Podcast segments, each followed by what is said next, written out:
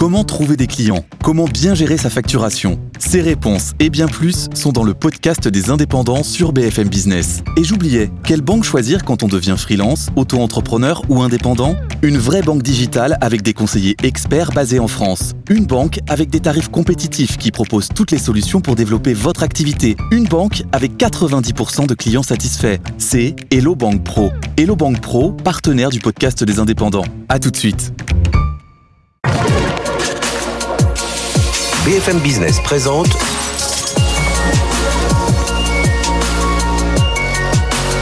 le magazine de l'accélération digitale. 01 Business avec Frédéric Simotel.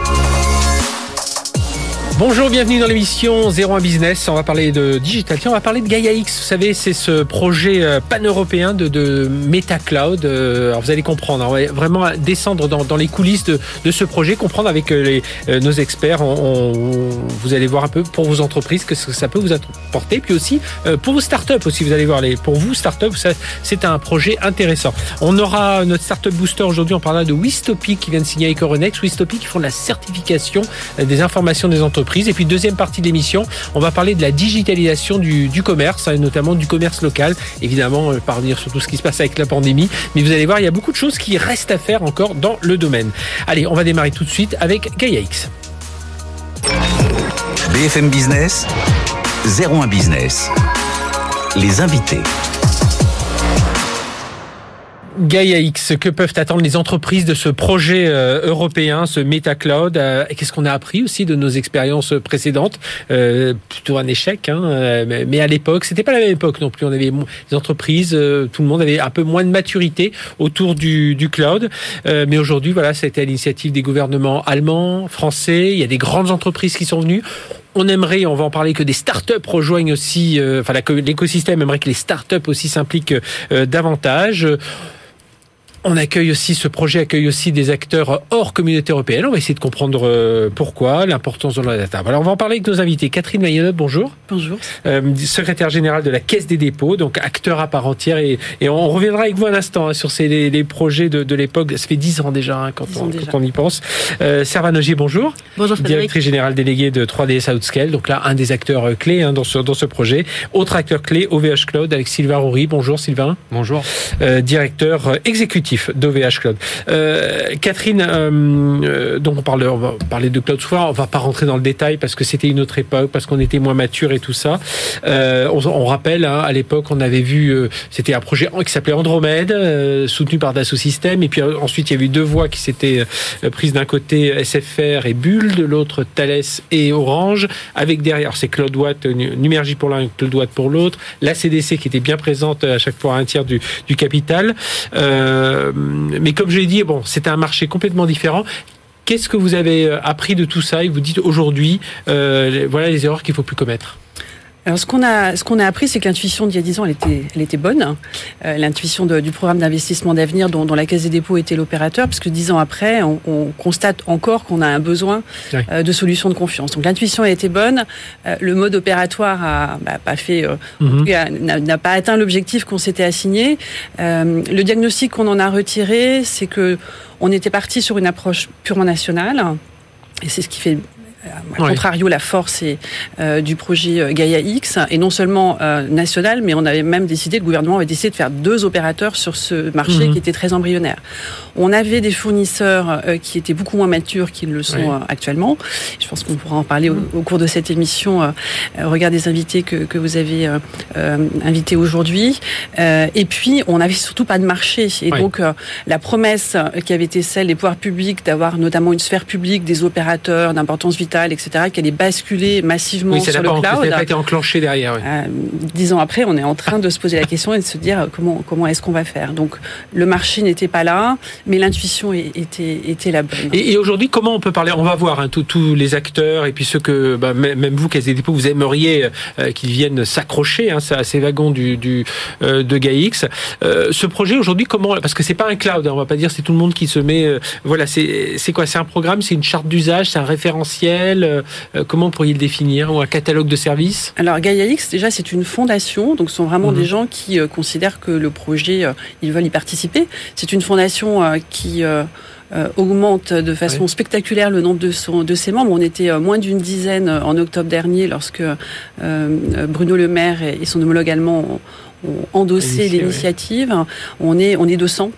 Euh, donc euh, on sent qu'il y a beaucoup d'énergie, beaucoup mhm. d'engouement et beaucoup d'envie euh, d'aller dans cette direction avec les, différents membres de, de, ce groupe. Donc vous avez à la fois des fournisseurs, des clients et l'objectif c'est d'organiser un dialogue de façon à faire en sorte qu'on ressorte avec des solutions qui embarque euh, des éléments de référentiel, que ce soit des référentiels techniques pour répondre à nos attentes, des référentiels aussi, je pense que c'est un point important au regard des questions de souveraineté, de, euh, des spécificités de notre droit européen continental, d'usage, de protection des données euh, personnelles, et puis pour les secteurs régulés, nous en sommes un, puisque nous appartenons au secteur mhm. de la finance et de l'assurance, embarquer aussi nativement toutes ces régulations euh, que l'on doit appliquer euh, by design.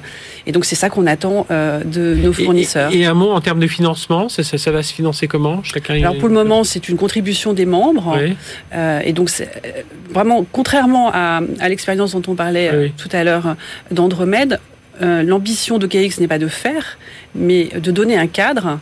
Euh, qui sera défini par secteur d'activité pour que les acteurs s'en part de cette opportunité à un moment où il y a un appétit très fort mhm. pour le cloud.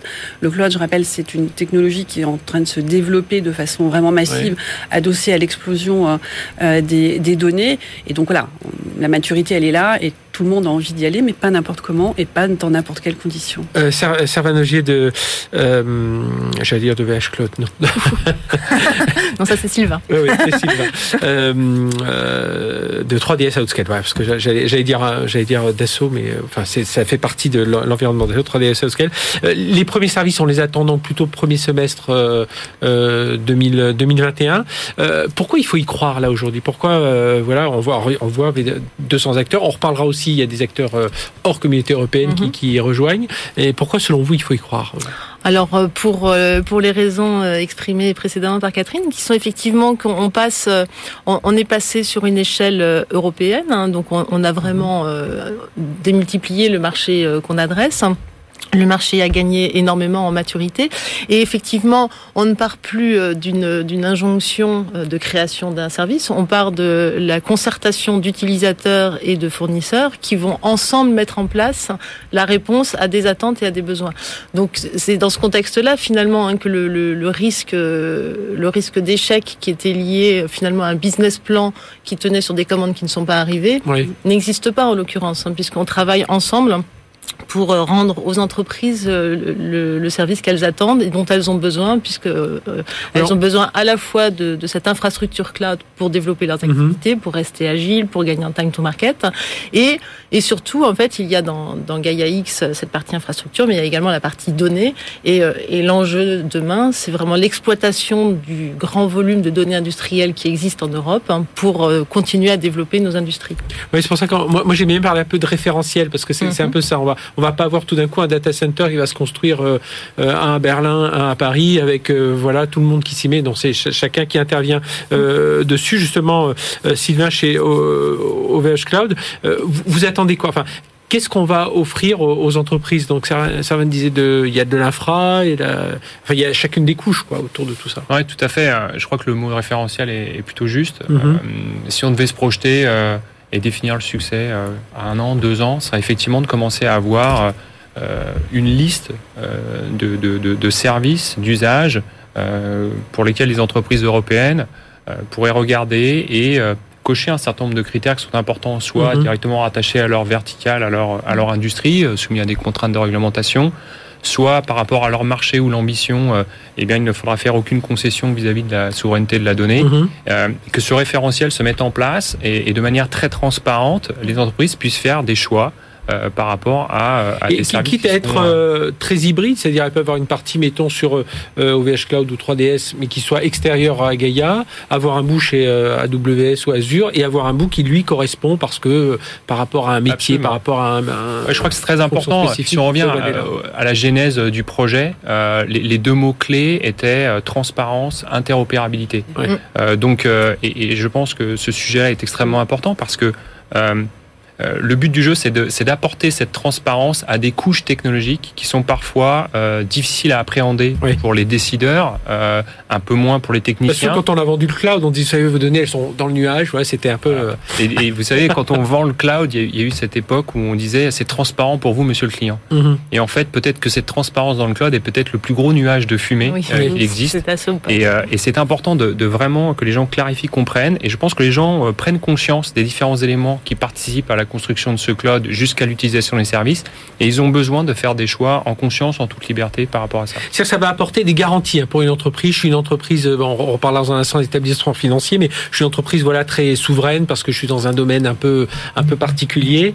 Euh, et là, je vais avoir en, m'inscrivant, enfin en inscrivant une partie de mes activités dans GAIX, j'aurai cette euh, cette garantie de, de... Vous aurez la, la, transparence et la capacité à choisir en conscience, hein, parce que euh, les, toutes les, tous les opérateurs ne sont pas souverains. Mhm, oui.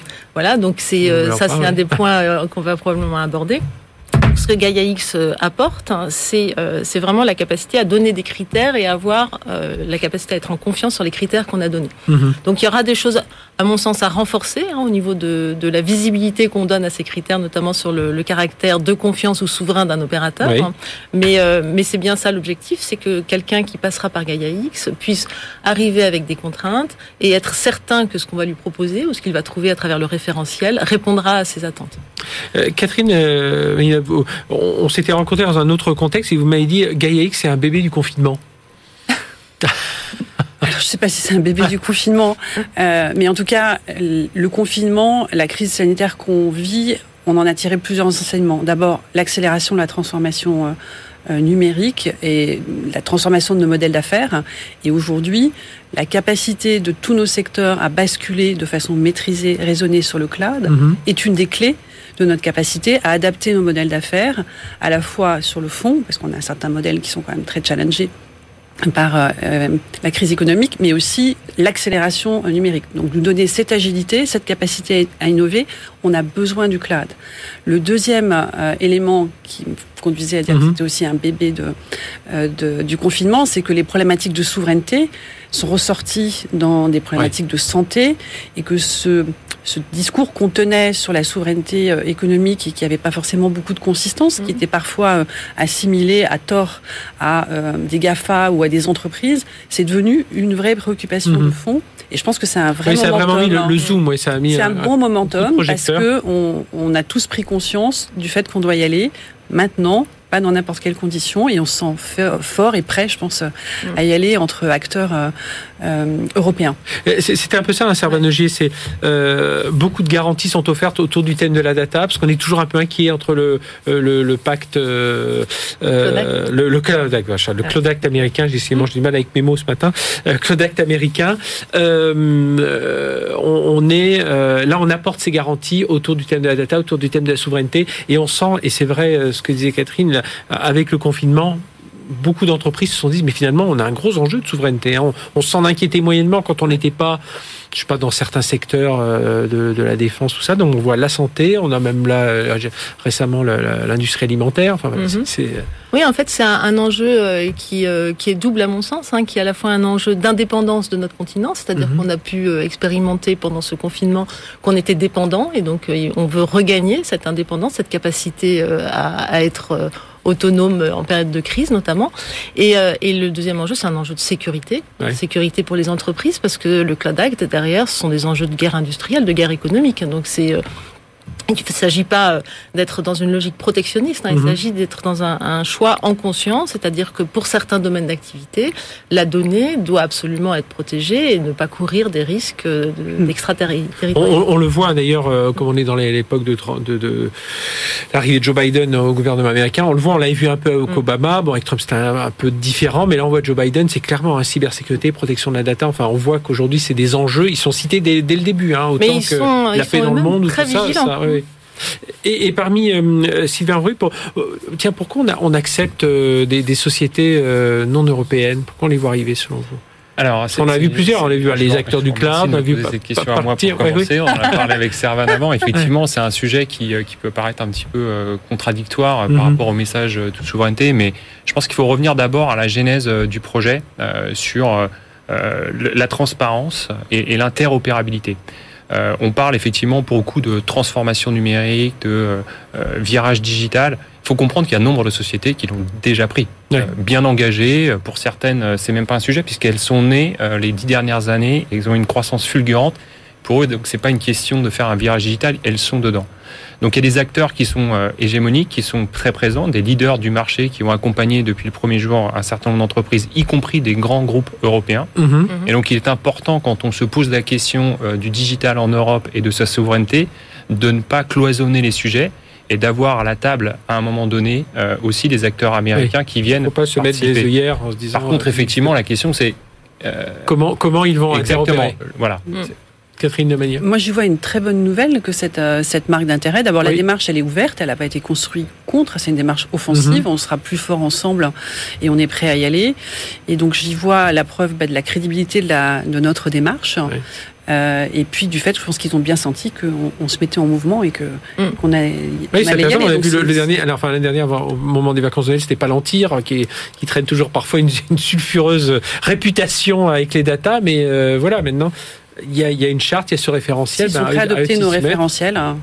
Exactement. Les, les référentiels, quand même, sont importants. Euh, importants. Et effectivement, euh, je pense que tout l'enjeu euh, dans cette ouverture, avec tous les acteurs qui peuvent y rejoindre, c'est euh, la, discipline à tenir effectivement euh, l'ensemble des référentiels et être très clair et très explicite mhm. aussi sur leur sur leur définition.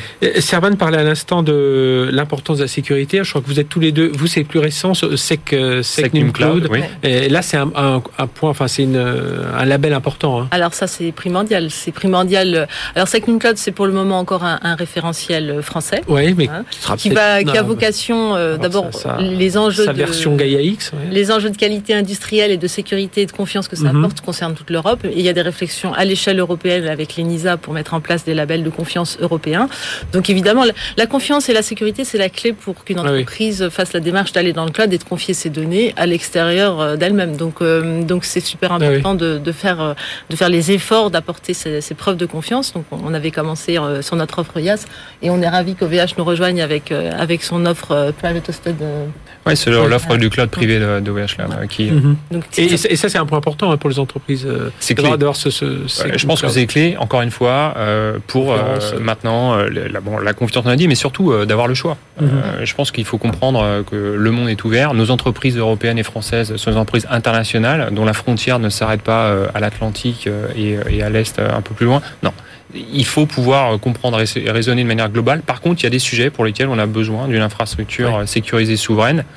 L'ANSI, qui donne cette qualification a fait un travail remarquable de, de mise à disposition de critères très, très, très clairs sur ce sujet-là. Je pense qu'effectivement, euh, euh, l'Europe euh, va largement s'en mhm. inspirer pour regarder une norme qui peut aller au-delà de nos propres frontières.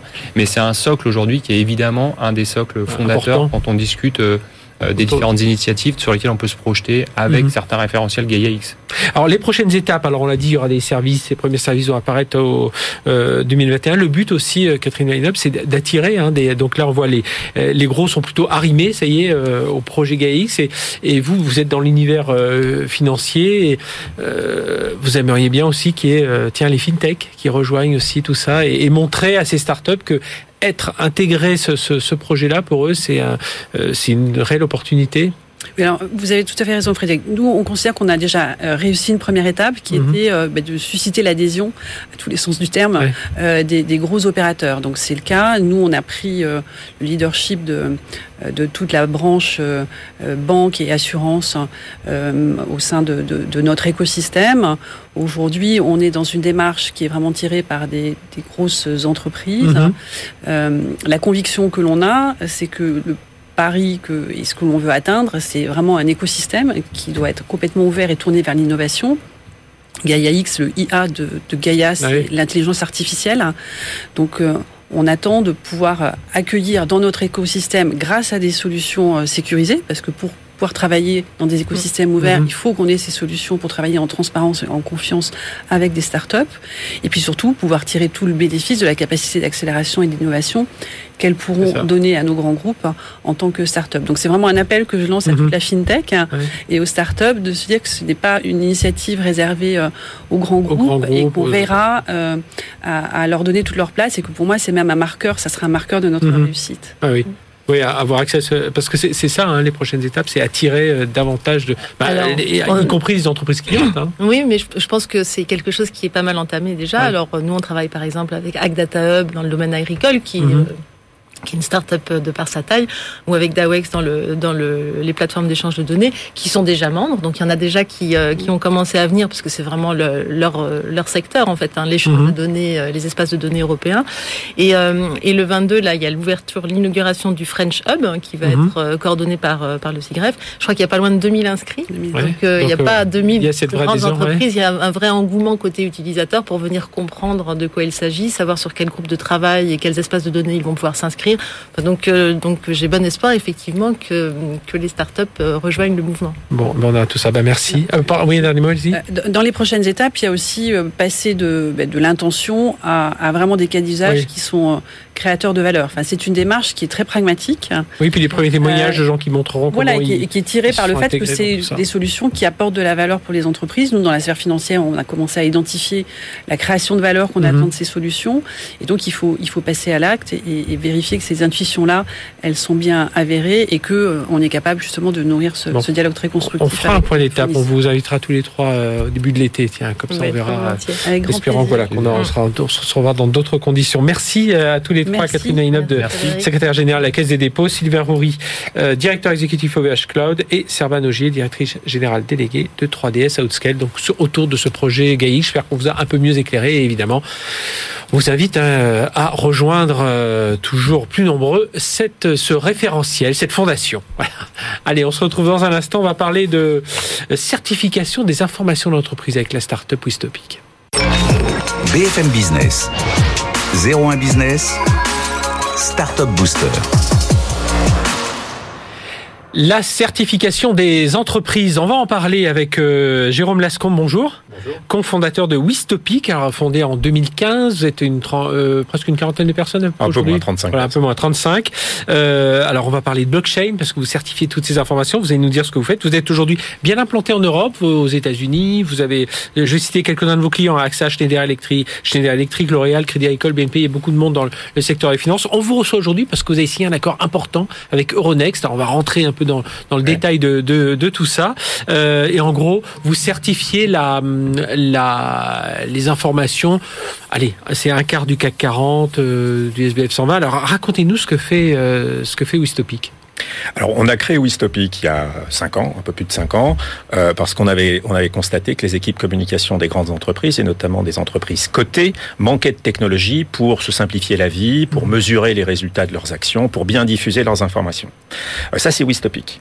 Euh, et on s'est rendu compte il y a deux ans, à peu près un peu plus de deux ans, qu'il y avait un enjeu, les fake news, qui arrivaient dans le secteur financier et que les directions de communication de ces entreprises euh, souhaitaient euh, d'une certaine manière sécuriser le processus de diffusion de l'information et notamment de l'information réglementée. Mhm. Euh, et donc, euh, on a travaillé sur ce sujet, on a demandé à nos ingénieurs d'y réfléchir. Parce qu'auparavant, c'était c'était envoyé normalement. Enfin voilà, c'était. Euh, c'était Microsoft, Outlook, ah, entre autres. Euh, c'est-à-dire, vous aviez vous aviez une liste de destinataires et ça marche très bien. Ça marche très bien. C'est plus trop conforme aux obligations et notamment au règlement général de l'AMF, qui a mhm. quand même pas mal évolué et qui demande aux entreprises de vraiment plus de fiabilité. Euh, et donc, je finis, on, on, a développé une technologie qui s'appuie sur la blockchain et qui permet à une personne qui communique, une entreprise qui communique, de certifier son information dans la blockchain, mhm. donc générer une empreinte digitale unique dans la blockchain, et à la personne qui reçoit cette information, donc ça peut être vous, un journaliste, mais ça peut être aussi un analyste financier, ça peut être un investisseur, qui permet à, à cette personne de vérifier dans wistrust.com que cette information est est authentique. Mhm. Voilà. Donc quand on a quelque chose qui nous surprend un peu, hop, on revient, euh, on revient avec ce, ce Ça veut dire que pour l'utilisateur, mettons, gardons cet exemple de d'information envoyée par un établissement financier vers un, vers un journaliste. Le journaliste, il doit aller, on, lui dit, tiens, si vous voulez être sûr de cette information, comment ça se passe très concrètement? On reçoit quoi comme message? Alors déjà, c'est une méthode de vérification additionnelle. Votre job de journaliste, c'est aussi de vérifier. Mais quand vous êtes dans une agence, euh, prenons Reuters, Bloomberg, l'AFP, et que vous n'avez pas le temps de vérifier, il faut, faut, pousser une information tout de suite. Euh, là, euh, vous prenez le document que vous avez reçu, mhm. un communiqué de presse, un rapport annuel, que sais-je, euh, et vous allez l'intégrer. C'est une sorte de WeTransfer aussi basique que ça. Vous l'intégrez dans wistrust.com et ça vous dit en temps réel, ce document est authentique, il n'a pas été altéré ou on ne peut pas vous le certifier. Vérifiez autrement. D'accord. Voilà. Alors pourquoi c'est important ce que vous avez signé avec, euh, avec Euronext un, an de négociation, hein, voilà, il a fallu. Euh, oh, un an, un, peu moins, un peu moins. Avec le confinement, dire, tout ça a ralenti un peu. Bien sûr. Euh, ben, euh, on, est ravi parce que Euronext a, décidé d'intégrer nos technologies, Wistopic et Wistrust, dans son catalogue de services. Mhm. Donc, comme vous le savez, Euronext est présent sur un certain nombre de marchés en Europe. C'est le premier opérateur de marché sur le, sur le continent. Et donc, notre accord fait que Euronext commercialise nos produits euh, à ses clients sur ces mhm. marchés. C'est-à-dire qu'aujourd'hui, Euronext ben, propos, mettons, je suis une entreprise, je, je m'introduis Euronext, je vais envoyer l'information financière, tout ça vers les, les, les, bons analystes, les bons journalistes, etc. Exactement jusqu'à en général ça se passe bien, mais de plus en plus on a quand même ces fake news, on a quand même ces cyberattaques, on a quand même tout, tous ces et là vous allez arriver par deux et là euh, Euronext va dire à ses clients tiens on a quand même beaucoup de, de cybermenaces aujourd'hui, on vous conseille de en plus du canal habituel de passer par ce canal, de d'offrir ce service en plus. Effectivement, ça, ça effectivement.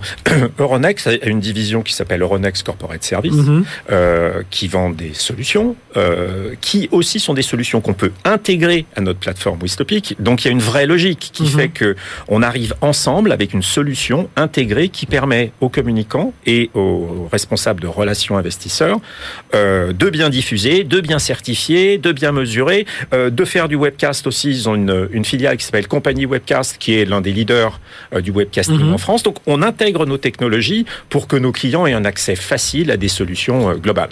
Alors vous avez une belle croissance en 2020, 30, plus de 30% de, de, de croissance. Ça veut dire qu'aujourd'hui, la crise, elle vous sert quelque part, c'est-à-dire le fait qu'on ait ces entreprises éclatées avec des salariés un peu par, enfin voilà, qu'on on soit plus tous au même endroit forcément dans, dans les bureaux avec le télétravail, etc. Il faut valider encore plus, certifier encore plus d'informations et du coup, oui, vos solutions, ben, comme vous le disiez tout à l'heure, via la blockchain, on est certain d'où ça vient, on est certain, enfin celui qui l'ouvre est certain d'où ça vient. Euh, enfin, à partir du moment où c'est certifié. Alors 2020 euh, n'aura pas été un cru euh, formidable parce qu'on a des taux de croissance plus rapides que ça depuis qu'on existe, mais euh, mais on s'en sort plutôt bien pour pour deux raisons principalement. Euh, comme vous l'avez dit, la technologie est en train de, enfin, les, équipes communication sont en train de se transformer mhm. euh, et utilisent des, des, plateformes technologiques comme la nôtre pour accélérer cette transformation. Donc, ce qui s'est passé en 2020 sert effectivement notre notre croissance.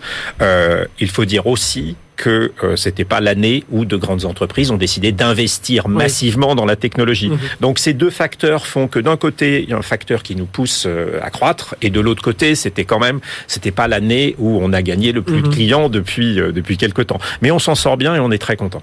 Ça, peut devenir un standard euh, pour de certification? Parce qu'il n'en existe pas de, de standard de ce type. Alors, on n'est pas un tiers de confiance. Hein, on est vraiment une technologie. Donc c'est l'entreprise qui émet, ah qui, certifie. Qui, pourrait, qui pourrait certifier. Voilà. Donc là, il y a le tampon Euronext qui certifie. Ben, il y a le tampon Wistrust sur les documents que mhm. vous allez recevoir. Et d'ailleurs, il, est, il est déjà très présent, très, très présent sur toutes les newsrooms de nos clients. Vous allez sur la newsroom de Renault euh, ou, de, ou de Crédit Agricole, vous allez voir un, un, un tampon euh, euh, Wistrust. Euh, pour répondre à votre question, euh, c'est en train de devenir un standard. Le fait qu'Euronext décide de choisir cette technologie euh, et de la proposer à ses clients euh, fait que Wistrust devient un standard. Mhm. Euh, voilà. Et c'est ce que l'on fait depuis longtemps. On forme les rédactions euh, les rédactions, notamment des grandes agences, mhm. euh, pour qu'elles soient sensibilisées à la problématique des fake news et qu'elles puissent utiliser notre technologie pour vérifier l'information avant de publier éventuellement une fausse information. Eh bien, merci d'être venu parler de, de, tout cela. Jérôme Lascombe, donc cofondateur de Wistopic avec les, les boîtiers, le boîtier, enfin le, oui, le boîtier Wistrust, hein, c'est comme ça qu'on peut l'appeler, un boîtier, une, Disons un service. Voilà, c'est un système de vérification. Merci en tout cas d'être venu nous parler de tout ça et nous on, on va repartir tout ça. On fait une courte On se retrouve pour la deuxième partie. On va parler de digitalisation du commerce. Où là aussi, il y a beaucoup, on parle beaucoup de confiance euh, dans ce domaine. C'est tout de suite sur BFM Business. Allez, comme promis, deuxième partie de notre émission, la montée en puissance du commerce local grâce à la digitalisation. On va en parler avec nos experts. Vous savez, euh, alors je ne vais pas refaire tout le schéma de la pandémie, le e-commerce qui a, qui a grimpé. On va en parler suffisamment avec nos, nos invités. Mais euh, on voit qu'il y a quand même encore pas mal de choses à faire hein, dans le domaine du, du, commerce local, autour du digital. On n'arrête pas de le dire. On va en parler avec nos invités. Euh, que je vous présente tout de suite. Karine Schrenzel, bonjour. Bonjour. Directrice générale des Trois Suisses rue du commerce. Et donc voilà, en pleine, pleine explosion en ce moment. Hein, encore plus avec cette pandémie. À vos côtés, Karim directeur digital et e-commerce du groupe Acuitis. Bonjour. Bonjour. Karim, on reparlera de vos enseignes. Hein. c'est Direct Optique, Acuitis, euh, lentilles moins chères, c'est bien ça Voilà, et voilà, on va reparler de tout ça dans un instant. Sidney Palti, bonjour, président d'Altadia Consortium. Merci d'être avec nous. Puis dans un instant, on, aura Louis Moulin qui va nous rejoindre sur le plateau. Il est directeur du développement euh, du groupe CB, euh, carte bancaire CB. Euh, tiens, d'ailleurs, c'est dans le cadre d'un partenariat avec un, euh, on va remettre des prix, de, les grands prix des favoris du commerce avec la FEVAD notamment. Je vais démarrer avec vous, euh, Karim, dans les domaines de donc dans tous vos domaines de, de, de l'optique, de l'audition, la, la, digitalisation des, des, des, points de vente n'est pas forcément une chose aisée, parce que déjà il faut y aller. Euh. Alors comment ça se passe? Effectivement, bon, c'est effectivement difficile parce que on a besoin d'avoir un, un, contact, euh, en particulier pour les lunettes et jusqu'à présent pour les auditives, mais mhm. on va y revenir avec le client. Donc digitaliser, euh, je pense qu'il y a deux choses, c'est-à-dire qu'on peut digitaliser le point de vente pour le digitaliser, mais avec pas forcément beaucoup de, de, de points positifs pour le client pour nous. C'est un peu du buzzword, on va digitaliser le magasin. C'est plus en amont, en aval presque. Mais voilà, et, et en fait, euh, donc on a par exemple des, des solutions d'essai virtuel de lunettes, mhm. euh, mais en soi, quand vous essayez virtuellement des lunettes dans un magasin physique, c'est pas forcément très utile. Il faut les. Euh, mais par contre, euh, chez nous, la révolution se fait vraiment au niveau de l'audition. C'est-à-dire que les aides auditives, avant vous vous équipiez en aide auditive, vous deviez venir dans le magasin pour euh, bah, les installer, etc. Et puis régulièrement pour faire des réglages quand vous avez besoin. Maintenant, en fait, on peut faire euh, tout ça. Euh, alors, en général, on fait quand même l'équipement dans le mhm. magasin. En revanche, on fait tout ce qui est les réglages, on fait à distance, en visioconférence. Donc le client avec son téléphone peut se mettre en visio avec un audioprothésiste et on peut faire tous les réglages à distance de l'appareil, euh, que ce soit des adaptations euh, mineures ou majeures d'ailleurs. Euh, on a même fait des tests pour équiper des clients complètement à distance grâce à ce genre de, mhm. technologie. Donc là, ça change pour nous complètement le, paradigme en fait de, la relation client au niveau de l'audition parce que du coup, bah, Parfois, ce sont des personnes euh, assez âgées qui ont des problèmes de mobilité. Et là, du coup, bah, depuis chez elles, elles peuvent directement être Il n'y a pas trois, quatre euh, déplacements s'il faut régler tout ça. Donc là, là, pour le coup, c'est vraiment un exemple chez nous de digitalisation qui est euh, hyper efficace et qui est vraiment euh, qui apporte un vrai plus à la fois aux clients et euh, à nos audioprotéistes et, et nos magasins. Euh, Karine Chazel, chez, chez, chez Trois Suisses rue du Commerce, donc je l'ai dit avec la pandémie, tout le monde a fait beaucoup plus de de, de e-commerce. D'ailleurs, vous en chiffre d'affaires, vous avez oui, on, on, est un petit peu au-dessus des objectifs. Donc c'est vrai qu'on a fait une très belle année, une très belle année 2020. tout le e-commerce a cru, mais aussi toutes les, les ceux qui ont le plus cru, faut pas oublier quand même, ce sont les enseignes qui avaient des magasins physiques fermés, qui ont vraiment triplé, quadruplé leur chiffre d'affaires sur le web. Donc, euh, nous, on est des purs players euh, aujourd'hui. Alors, justement, euh, comment, en, étant pure player, on réussit à être plus local, plus. alors, il y a d'autres critères, tiens, qui sont aussi qu'on a qu'on a vu venir arriver dans ce dans, pendant cette pandémie. Enfin, vraiment, il y a des coups de projecteur, je trouve, sur tout ce qui était solidaire, responsable, circuit court, tout ça. Alors, comment on réussit à répondre un peu à toutes ces nouvelles formes de, de, de commerce aujourd'hui? Oui. Bien alors, vous en maîtrisiez quand même bien une, solide partie. Bien sûr. Et alors, euh, c'est vrai qu'il y a une vraie tendance avec la crise, euh, une prise de conscience du consommateur vers euh, du plus responsable. on a vu à peu près 70% des e-acheteurs qui déclarent favoriser les sites qui ont une démarche éco-responsable, que ce soit à travers du savoir-faire français, production locale mhm. ou de l'économie circulaire. Donc sur Trois Suisses comme sur Rue du Commerce, on a eu différentes initiatives. Alors d'abord, il y a un peu plus de deux ans, quand on a repris Trois Suisses, on avait déjà transformé euh, vers de la production locale. Quand on a repris, c'était 100% euh, fabrication mhm. asiatique. Et on était parti vers de la production plus locale et plus naturelle. Et je peux vous annoncer en, avant-première, je suis très fière et très fière des équipes. Euh, la prochaine réédition, donc notre prochaine collection qui sort là, va être 100% fabrication française et matière naturelle. Donc ça, mhm. c'est vraiment un vrai... et ça, vous sentez que c'est un point qui est, voilà, qui est ressorti important Oui, oui. et alors, c'est ressorti de façon extrêmement importante, mais toujours à prix accessible. Et c'est là le vrai challenge. Parce que bien sûr, on peut tous produire français, français à 3000 euros le jean, on y arrivera tous. mais, mais au contraire, aujourd'hui, les gens ont besoin d'une offre accessible. Donc ça, c'est un vrai, vrai challenge. Et c'est ce qu'on a relevé. Et, et, ça veut dire que d'un côté, pour vous, 3 Suisses rue de commerce, vous allez, vous allez en accompagner aussi certains de, Voilà. et alors, on a eu d'autres... Sur les conseils sur le tarif, et aussi peut-être sur comment réduire leurs coûts, justement. Oui. Et donc, on favorise à la fois la production, mais aussi de nombreuses start-up ou des créateurs. Donc, sur 3 Suisses, on a lancé une initiative qui s'appelle 3S Impact, qui permet de fédérer finalement autour de cette éco-responsabilité un certain nombre de, de, créateurs, finalement, mhm. de manière à favoriser non seulement bah, la création d'entreprises, le, développement de nouvelles petites entreprises et autour de valeurs, justement, de fabrication française, etc. Donc, on a des marques comme Luce Collection, Mademoiselle Provence, etc., qui nous ont rejoints autour de 3 Suisses. Sur rue du commerce, qui est là pour le coup un secteur totalement différent, mhm. on parle de la tech, donc aussi très zéro un business. Euh, euh, on a eu d'autres initiatives, on a par exemple le French Lab. Euh, et le French Lab, là aussi, permet de mettre en avant des start-upers euh, et des nouvelles, euh, finalement, fabrications entièrement françaises, qui est très rare hein, dans la tech, il faut quand même le souligner, avec des objets connectés et qui permettent aussi souvent d'être intelligents. Donc là, récemment, sur ce mois-ci, on lance justement le rendez-vous avec EcoJoco, qui est un un, accompagnateur, on va dire, malin et mhm. écolo pour faire de l'économie d'énergie dans la maison. Donc toutes ces initiatives vraiment avec une, une, différenciation écologique et qui permettent aussi bien sûr une offre nouvelle et innovante pour le consommateur. Et puis on reviendra aussi sur toute cette partie relation client hein, qui, qui, se transforme aussi euh, euh, aujourd'hui. Euh, Palti, euh, président d'Altavia Consortium, la maturité, alors je reviens un peu plus sur les points de vente aujourd'hui, la, la, maturité des points de vente aujourd'hui, elle est, on s'en doute, y a encore beaucoup de travail à faire. mais justement, vous, êtes, vous avez été un peu stupéfait c'est ce que vous appelez le présence management. Racontez-nous un peu, parce qu'il n'y avait pas assez de choses de fait autour de ça? Effectivement, on s'est rendu compte là pendant le confinement qu'il y avait un vrai gap entre des points de vente qui avaient une certaine maturité sur le digital et qui ont réussi à jouer avec ces codes. Euh, puisqu'on s'est tous rendu compte que ce qui était une option euh, avant la crise sanitaire est devenu une obligation, parce que c'est quand même mieux quand un magasin euh, fonctionne, même quand il est mhm. fermé. Euh, et d'autres points de vente qui, malheureusement, n'ont pas pris ce tournant. Et là, on a assisté vraiment à un fossé euh, avec des enseignes et des points de vente et des commerces de proximité qui ont pris ce tournant et d'autres pas. Le présence management, c'est la capacité à émerger euh, sur les moteurs de recherche et les GPS, donc d'être mhm. référencé. Alors ça peut paraître on tape banal. coiffeur, on tape coiffeur et on a euh, voilà autour et on ressort sur les moteurs de recherche. Alors mhm. à, une autre époque, euh, ça paraît tout à fait normal d'être dans les pages jaunes, mhm. d'avoir payé son encart. C'est ce que faisait tout le monde avant. On pourrait on pourrait se dire que ça devrait être exactement la même chose sur le digital. Il y a que 5% des points de vente qui font du présence management.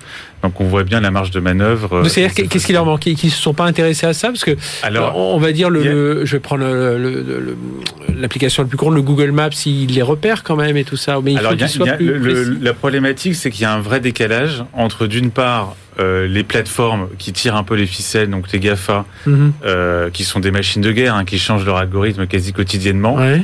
Et il faut imaginer un boulanger euh, au coin de la rue, euh, comment il fait ah, si, pour être à la page. Oui, puis s'il change ses horaires parce que le confinement, parce que c'est quasiment impossible en réalité à l'échelle d'un point de vente.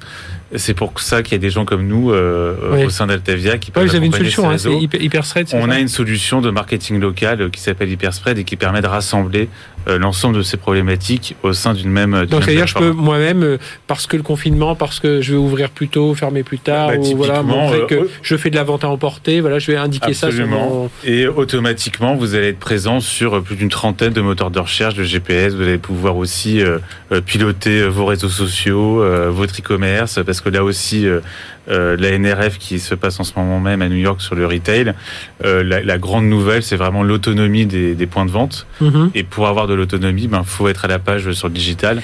Et c'est ce qu'on fait. Et il y avait un, autre point qui m'intéressait, le, volume des recherches locales sur Google a été multiplié par, par 30, là, presque. 34 depuis 2017, donc c'est absolument colossal. Avec en plus des recherches de plus en plus pointues. Mhm. C'est-à-dire qu'avant, on l'a tous fait, on cherchait McDonald's à côté. Euh, c'est devenu euh, je cherche un hamburger euh, à côté maintenant. Mhm.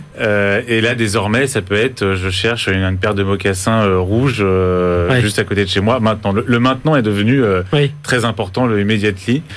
c'est le grand mot de la NRF de cette année.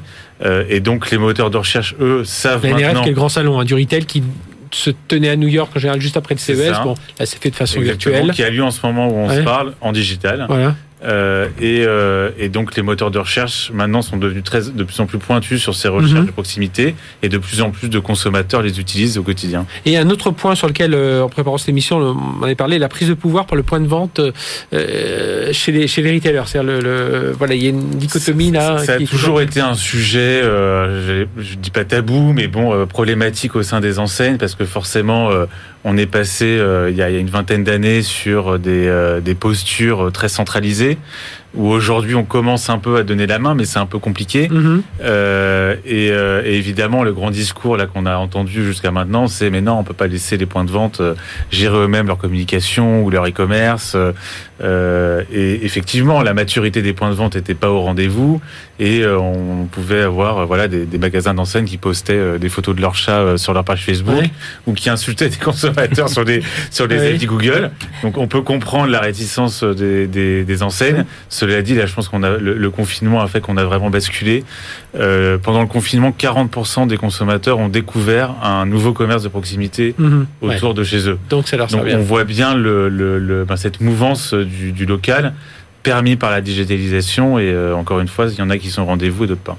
Et autre sujet euh, qui arrive de toi à vous, c'est l'omnicanalité. On en reparlera tout à l'heure, notamment avec euh, Loïs Moulin, le directeur du développement du, du, euh, du groupe CB, carte bancaire.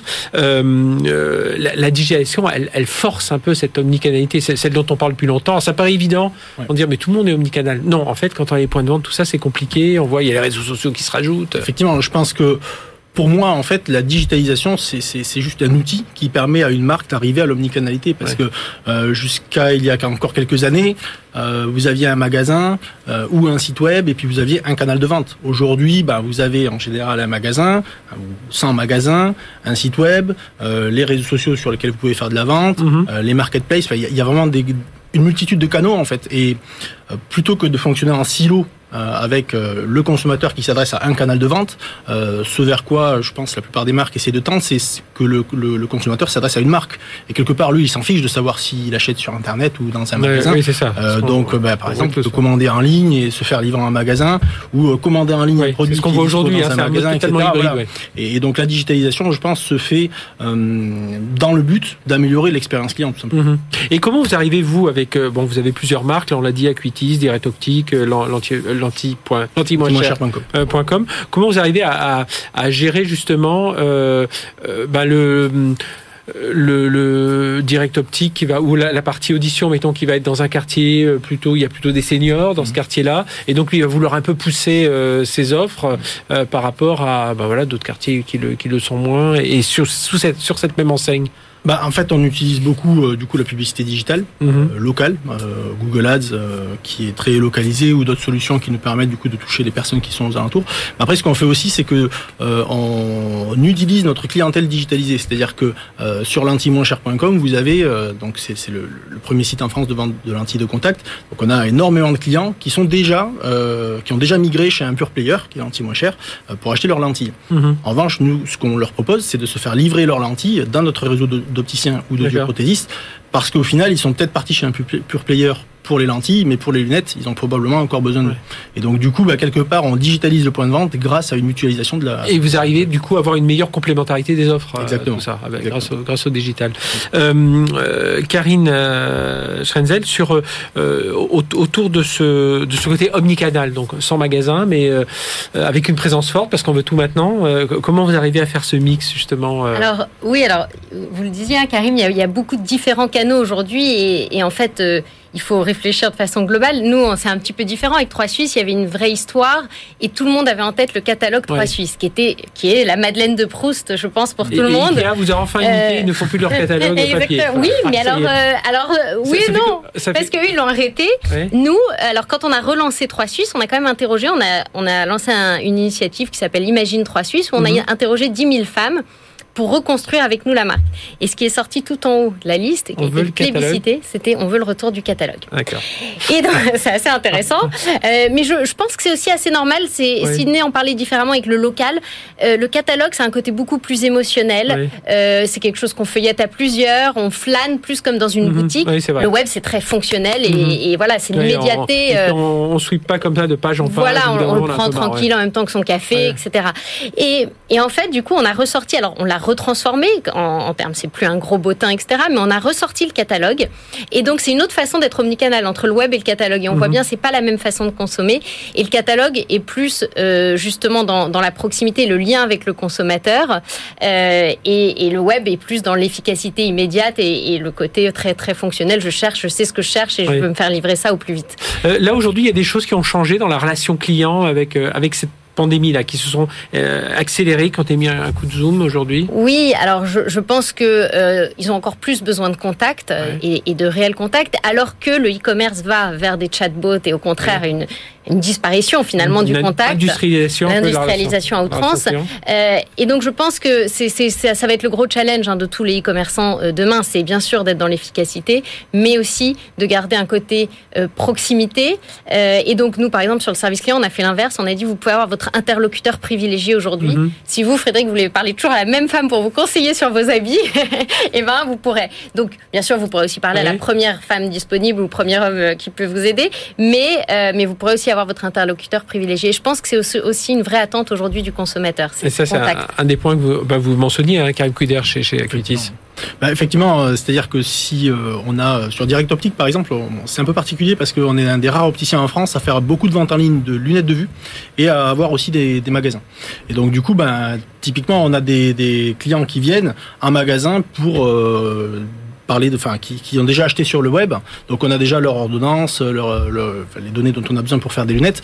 Donc si on leur dit, bah non, écoutez, euh, euh, on peut pas s'occuper de vous parce que en fait vous avez acheté sur internet, c'est pas moi, c'est mes collègues du centre. oui, c'est ça. qu'on a, souvent entendu. Hein. Donc c'est pas la même euh, promo. Ah, non, exactement. ah non, cette promo-là, désolé, mais elle s'applique pas sur dans mon magasin. Donc euh, l'effet. donc voilà, nous on travaille vraiment beaucoup à essayer d'uniformiser tout ça et à ce que tout se passe de façon euh, fluide. Et puis on va marquer une courte pause. On va vous remercier, Karim Couder, d'avoir été, euh, d'avoir été avec nous. Et puis on va accueillir Louis Moulin euh, du, du groupe CBC tout de suite. BFM Business, 01 Business, le débat. Allez, on poursuit notre débat sur la digitalisation du commerce local, euh, la montée en puissance du commerce local grâce à la digitalisation, pour être plus exact, avec Sidney Palti, président d'Altavia Consortium, Karine Schrenzel, directrice générale des Trois Suisses rue du commerce, et Loïs Moulin qui nous a revenu. Bonjour Loïs. Merci d'être avec nous, directeur du développement chez CB, euh, alors le groupe, euh, groupe carte bancaire. Euh, en on parlait d'omnicanalité. Vous, c'est ce que je me disais, qu'est-ce qui a changé pour vous au cours de, voilà, qu'est-ce qui s'est accéléré pour vous, pour CB au cours de dans, la chaîne de valeur là, du paiement? Vous êtes toujours présent, davantage de sans contact, mais il y a quand même pas mal de choses hein, qui, qui, ont été, euh, euh, qui ont été mises plus en exergue. Ben, tout à fait. Il y a eu, enfin, la, crise, a vraiment été le, révélateur que notamment le commerce indépendant de proximité devait impérativement devenir, se digitaliser et en fait plus précisément devenir omnicanal. Mhm. Euh, et ça a donné lieu. Alors, il y a eu un effet de sidération au premier confinement. Ça a mis un peu de temps à arriver. Et en fait, euh, entre le premier et le deuxième, il y a eu beaucoup d'initiatives. Euh, alors, des pouvoirs publics, des fédérations, de cartes bancaires CB, des banques pour accélérer cette transformation digitale du commerce indépendant. D'une manière générale, le banquier est souvent le premier interlocuteur du commerce de proximité. C'est mhm. lui qui lui fournit des solutions d'encaissement. Et donc, très, très naturellement, les banques ont mis en place des offres packagées de sites web, click and collect, etc. Nous, par exemple, à partir de mai, on a lancé, on avait un lab d'innovation. Il a fallu un peu réorienter son travail en, en 2020.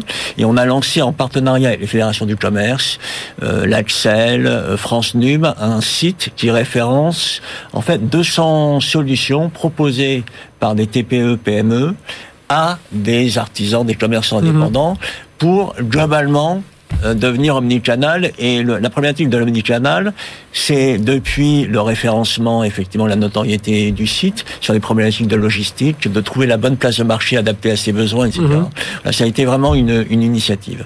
Après, euh, voilà, après on a, on, se le dit, hein, c'est que les, les chiffres globalement des paiements CB vont être en baisse en 2020, hein, puisqu'on a eu quand même énormément de fermetures de, de, de commerce physique.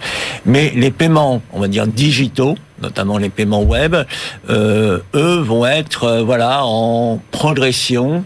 Euh, c'est accélération, mais c'est un palliatif quoi. Mais c'est un palliatif et les, les, grosses progressions sur sur, sur le e-commerce, c'est effectivement la distribution spécialisée aussi les sites, les sites commerçants généralistes. Puis lorsqu'on regarde peut-être un peu plus précisément, on veut dire le commerce indépendant. Moi, j'ai fait j'ai fait une petite analyse avant de venir sur sur les restaurants, on a beaucoup parlé de la digitalisation, du, du click and collect, de la vente emportée des restaurateurs. Et euh, les paiements sur Internet dans le secteur de la restauration, c'est euh, plus 600% en avril 2020. Mhm. Euh, Donc on se dit c'est extraordinaire. Lorsqu'on regarde un peu plus précisément ces chiffres, c'est 600% de croissance euh, compense à peine 5% du chiffre d'affaires qu'ils ont perdu dans le mhm. commerce physique. J'ai fait la, même petite analyse avec ses, 40 couverts. Euh, voilà, la même petite analyse sur la librairie, hein, le secteur de la librairie où il y a aussi beaucoup de commerce indépendant, c'est un peu mieux. Euh, en, en, en, avril, c'est ça compense 10%. En, en, novembre, ça compense 20%, mais finalement, ça ne compense que 20%. Mhm. Donc, il y a eu un effet, quand même, sidération au premier, phénomène d'adaptation euh, pour préparer le, le, deuxième, mais transformation qui doit mhm. évidemment se, se continuer. Oui, euh, Sidney Palti, c'est exactement ça. Hein, de, je rappelle, vous êtes président d'Altavia Consortium. Ce modèle hybride, euh, on va pas revenir tout en arrière, euh, mais euh, peut-être dire aux commerçants, bah, tiens, vous, vous, avez vu que ça pouvait marcher, la vente à portée, vous avez vu la logistique, vous avez vu que le, le client répondait, euh, alors parfois de façon un peu solidaire, mais que le client, ça, ça l'arrangeait aussi cette offre-là et que tout ne faisait pas. Ça, ça c'est important. Enfin, je parlais des, là, par exemple pour la restauration, mais il y a plein de domaines où bah, ça prouve qu'il faut, euh, il va falloir accentuer quand même cette partie-là, être prêt à répondre aux deux. Absolument, et, et, Loïs pointe le doigt sur le, le, critère le plus important, l'omnicanalité. C'est-à-dire pour faire tout ça, il faut qu'il y ait une donnée unique. Mhm. euh, il faut pouvoir euh, que le magasin parle potentiellement dans une enseigne avec le site internet. Il faut pouvoir faire en magasin ce qu'on ne faisait pas avant. la grande tendance là émergente, le click and collect. Alors bon, c'est devenu euh, massif. Mhm. Donc il y, a, il y, a, plus de 30% des Français, je crois, qui ont. Parce que ça, les Français vont pas, vont pas l'abandonner. Hein. J'imagine dans certains magasins, on va dire, écoutez, euh, enfin, on va appeler, le on va aller sur le site du magasin, on va commander ses produits. Exactement. Donc 30% des Français se sont mis au click and collect pendant le confinement, alors qu'ils ne le faisaient pas avant. C'est des chiffres quand même qui sont extrêmement importants. Et là, la nouvelle tendance, c'est le, le ship from store. Donc c'est le les fameuses dark zones. Donc c'est des endroits dans les magasins qui ne qui ne vont servir que à shipper euh, des produits euh, à des consommateurs qui sont dans mhm. une zone de chalandise autour du point de vente. Euh, et ça évidemment, ben, c'est de l'hybridation.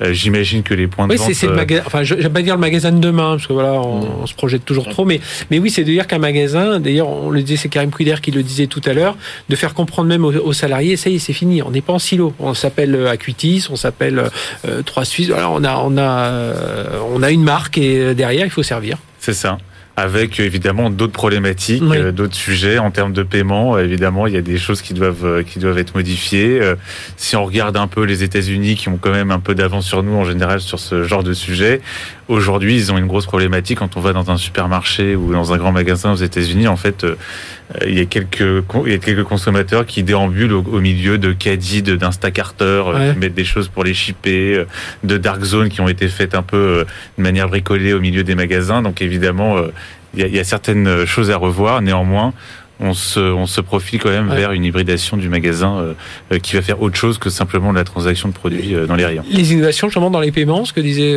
à l'instant Sidney Paltier, Loïs En fait, les innovations dans le paiement, elles suivent les, les innovations dans, dans, dans, le commerce et donc notamment dans les modalités d'encaissement. Donc là, on, a, on vient de, de participer avec, avec Casino et Monoprix au, au, concept et à la mise en production d'un magasin autonome. Donc mhm. c'est un magasin... Et celui qui est dans le centre de Paris, là. Tout à fait et il va y avoir et qui va se démultiplier un peu plus en 2021 et d'autres enseignes vont, vont tester ce type de, de produits.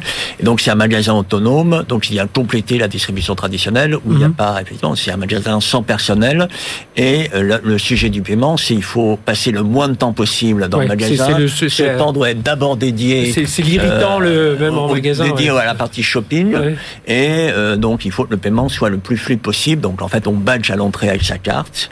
Et a priori, si on a un panier de, de, de faible valeur, on n'a même pas besoin de mhm. rebadger à la sortie, on sort directement. Et si possible, on badge sans ton plaque ou en fonction du montant, on va taper son code confidentiel. Ça, vous êtes plutôt bien arrivé là dans le, dans le monde du commerce à, à freiner, enfin à ralentir, à, à réduire ce temps euh, d'irritant, hein, on appelle souvent oui. ça. Oui, oui, oui, c'est la force. C'est vrai que très longtemps, on a opposé finalement le, le, point de vente physique au, web en disant on va digitaliser. Et en fait, c'est ce que vous dites, c'est un ensemble et c'est l'ensemble qui fait, euh, qui fait cette force. Et euh, Sydney, plus, un peu plus tôt, disait en fait, c'est vrai comment un petit commerçant face au GAFA peut sortir en référencement, etc. Il a une force à l'inverse, c'est l'immédiateté, la proximité. C'est mhm. presque lui qui peut être le premier près de son consommateur et le plus rapide à livrer si on est dans une zone de chalandise de, juste à côté. Vous, cet enjeu pour Trois Suisses rue du commerce, il est autour de la logistique. C'est pouvoir euh, euh, être, euh, enfin, vous sentir proche parce que vous allez pouvoir livrer en une heure. En Exactement. Alors oui, oui, d'être très efficace dans la dans la logistique, mais pas que. Je pense que quand même, il va y avoir un vrai enjeu de conseil aussi parce que euh, il y a quand même ce besoin d'échanger. Ouais. On voilà. s'équipe pas pareil sa, de sa maison. Voilà, et d'avoir du, du, conseil, de l'échange, etc. Donc ça, c'est un autre gros enjeu, même si on en parle moins, parce que c'est voilà, c'est presque c'est de l'humain et, voilà, mais c'est très important, je pense, c'est un des grands enjeux. Et on conclura là-dessus, ne n'oublions pas l'humain, euh, Sydney, hein, évidemment, euh, le contact, la relation client, ce contact humain, il reste. Je pense que c'est la grande leçon de, de ce confinement. Euh, on a, on est passé d'un moment un peu d'euphorie où on fait tout chez soi, on commande tout, et, et, je pense qu'on a, on a, on a trouvé ces limites-là, même dans le milieu professionnel. Mm. je pense qu'on a, on a tous bah, constaté ces limites finalement, on a besoin de contact, on reste des humains. Euh, on le sent bien aujourd'hui. Euh, et je pense que c'est la grande leçon de ce confinement. Et la vérité est sans doute euh, au milieu. Donc, c'est pas du tout digital, c'est pas du tout commerce de proximité et physique. Et il y a le, chemin qui est entre. Et c'est celui-ci qu'on prend. Donc, très bien. Eh bien, merci à tous les trois et tous les quatre. hein, Karim Pruder qui, qui, était avec nous il y a un instant, directeur digital e-commerce du groupe Aquitis. Euh, Sydney Palti, merci, merci pour président d'Altavia Consortium. Karine Schrenzel, directrice générale 3 Suisse et rue du commerce. Et les soldes, c'est parti. Je me dis, vous avez l'œil sur les, indicateurs. et puis finalement aussi, bah, vous avez cet indicateur aussi, le Mulin de, de euh, carte bancaire euh, CB. Merci d'être venu avec nous. On vous retrouvera d'ailleurs, on, fait on est partenaire hein, de, des grands prix favoris du e-commerce avec la, la FEVAD, auquel euh, vous participez. Donc on se retrouvera très bientôt autour de ça avec plein d'initiatives. Alors là, dans le domaine de l'Internet d'une façon générale. merci de nous avoir suivis. On se retrouve la semaine prochaine, même heure, même endroit. D'ici là, excellente semaine sur BFM Business. BFM Business, 01 Business, le magazine de l'accélération digitale.